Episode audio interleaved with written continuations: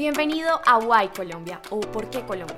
Un podcast de ProColombia donde encontrará testimonios y entrevistas de personajes clave del sector empresarial colombiano que lo ayudarán a seguir creciendo y posicionándose en el mercado nacional e internacional. En este episodio presentamos La internacionalización sigue adelante y Colombia también. Hoy estamos con Germán Ducón, abogado de la Gerencia de Servicios Legales de ProColombia. En los últimos días nuestras rutinas e incluso la forma de hacer negocios se han transformado teniendo en cuenta el contexto actual que vivimos por el COVID-19. Esta enfermedad comenzó en China y a la fecha ha afectado a más de 180 países, incluyendo a Colombia. El gobierno nacional ha tomado medidas de aislamiento preventivo, medidas en el sector comercio, industria y turismo, y medidas sociales para mitigar el impacto del virus en la población y la economía del país. Para entender más sobre estas medidas y analizar todas las ayudas que el gobierno ha facilitado a los empresarios colombianos, nos encontramos con Germán Ducón, él es abogado de la Gerencia de Servicios Legales de Procolombia. Germán, bienvenido y muchas gracias por acompañarnos. Para empezar, es importante recordar que una de las primeras medidas tomadas por el presidente Duque fue el aislamiento preventivo de toda la población colombiana. ¿Qué otras conductas se han tomado desde la fecha, Germán?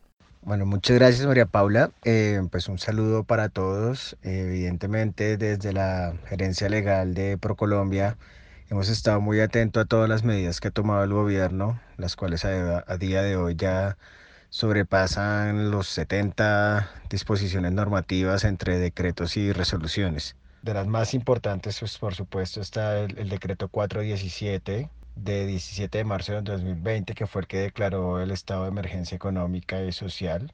Y conforme a la medida de aislamiento preventivo que también se dictó, eh, se han tomado varias medidas que afectan directamente pues, a los empresarios.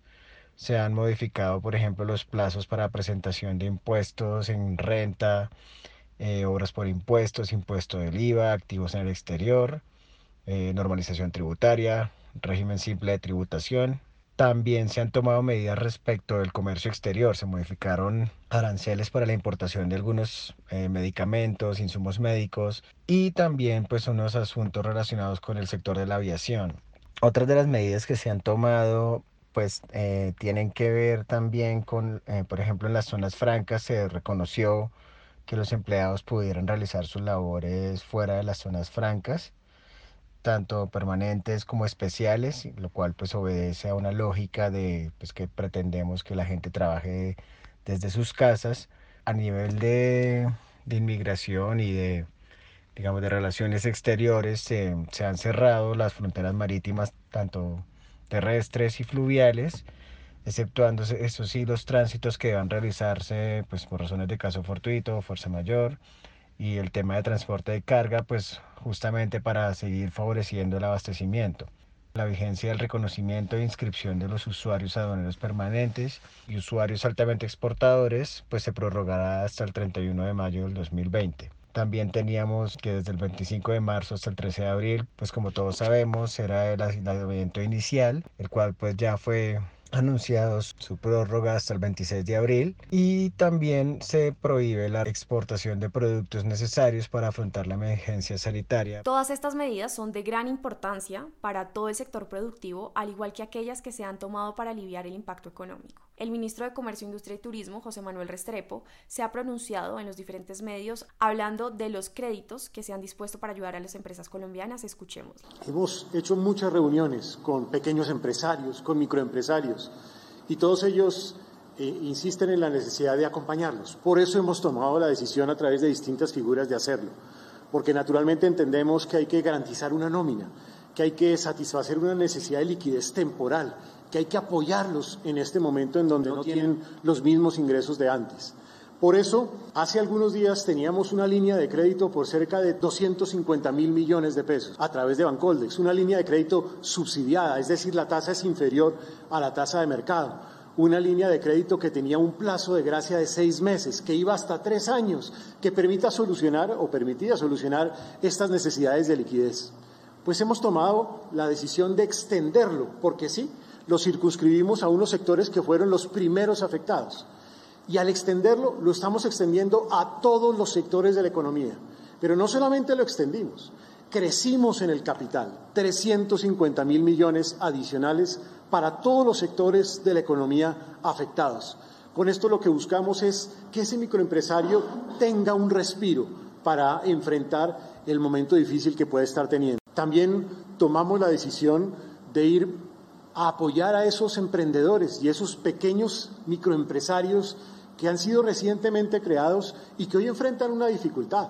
Y también un apoyo a esas empresas denominadas de fintech que nos han insistido en cómo podemos acompañarlos. Tomamos la decisión con Impulsa, Fontur, el Banco Agrario, el Fondo Nacional de Garantías, también Bancoldex, de tener hasta 120 mil millones con créditos de hasta 100 millones de pesos, de tal manera que además tuvieran una tasa de interés más baja del mercado y que ese emprendedor, ese microempresario que apenas acaba de arrancar, que tiene menos de cinco años de vida, tenga también un respiro en este momento difícil. Recordemos, Germán, que estas medidas hacen parte de lo que se ha denominado como Colombia Responde, la línea de crédito de Bancoldex. Pero además de esta ayuda financiera, para darle un contexto a todos los empresarios que nos escuchan, ¿qué otros decretos no podemos olvidar?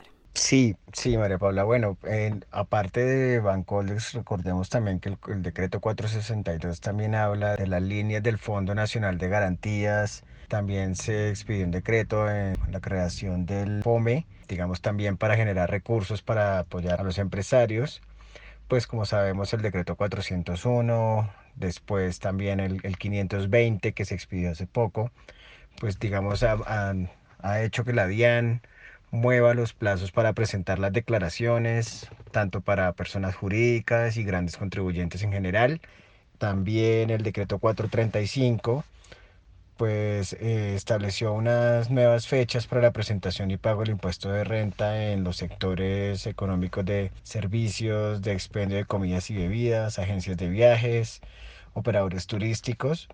Recordemos también el decreto 397 amplió el plazo del pago de la contribución para fiscal para la promoción turística. El gobierno ha hecho otros esfuerzos específicos para el sector turístico, uno de los sectores que más se vio afectado desde un principio. Hablemos un poco al respecto. Claro, María Paula. Sí, el sector turístico es de los más afectados. Esto no ha sido solo en Colombia, sino pues en, en todo el mundo. Particularmente aquí, como gobierno, se ha tratado de tomar medidas, pues principalmente ayudando a los actores del sector a, que puedan sostenerse durante esta época de crisis.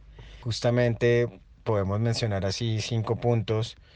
Eh, uno es que se amplió el plazo previsto para la renovación de los registros ante el RUES, que incluye pues el Registro Nacional del Turismo y del Registro Mercantil. Esto pues, se dio un plazo hasta el 3 de julio.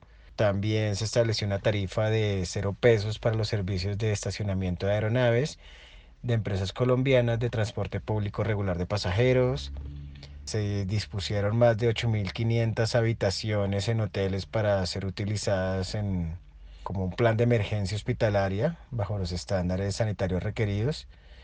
También se ha entregado capacitación para el manejo de la situación en empresas del entorno hotelero, pues de la mano de, del Instituto Nacional de Salud y del Ministerio de Salud y Protección Social.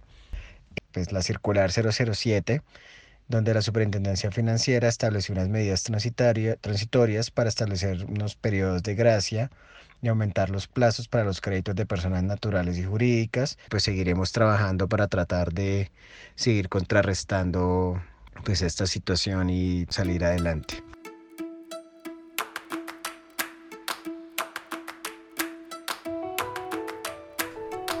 Así llegamos al final de este episodio junto a nuestro invitado Germán Ducón, abogado de la Gerencia de Servicios Legales de ProColombia. Esperamos que este podcast haya resultado útil para usted y su empresa en estos momentos. En ProColombia estamos listos para apoyarlos en estos tiempos difíciles. Los invitamos a visitar nuestra página web www.procolombia.co para enterarse de las actualizaciones en cuanto a medidas tomadas por el gobierno frente al COVID-19.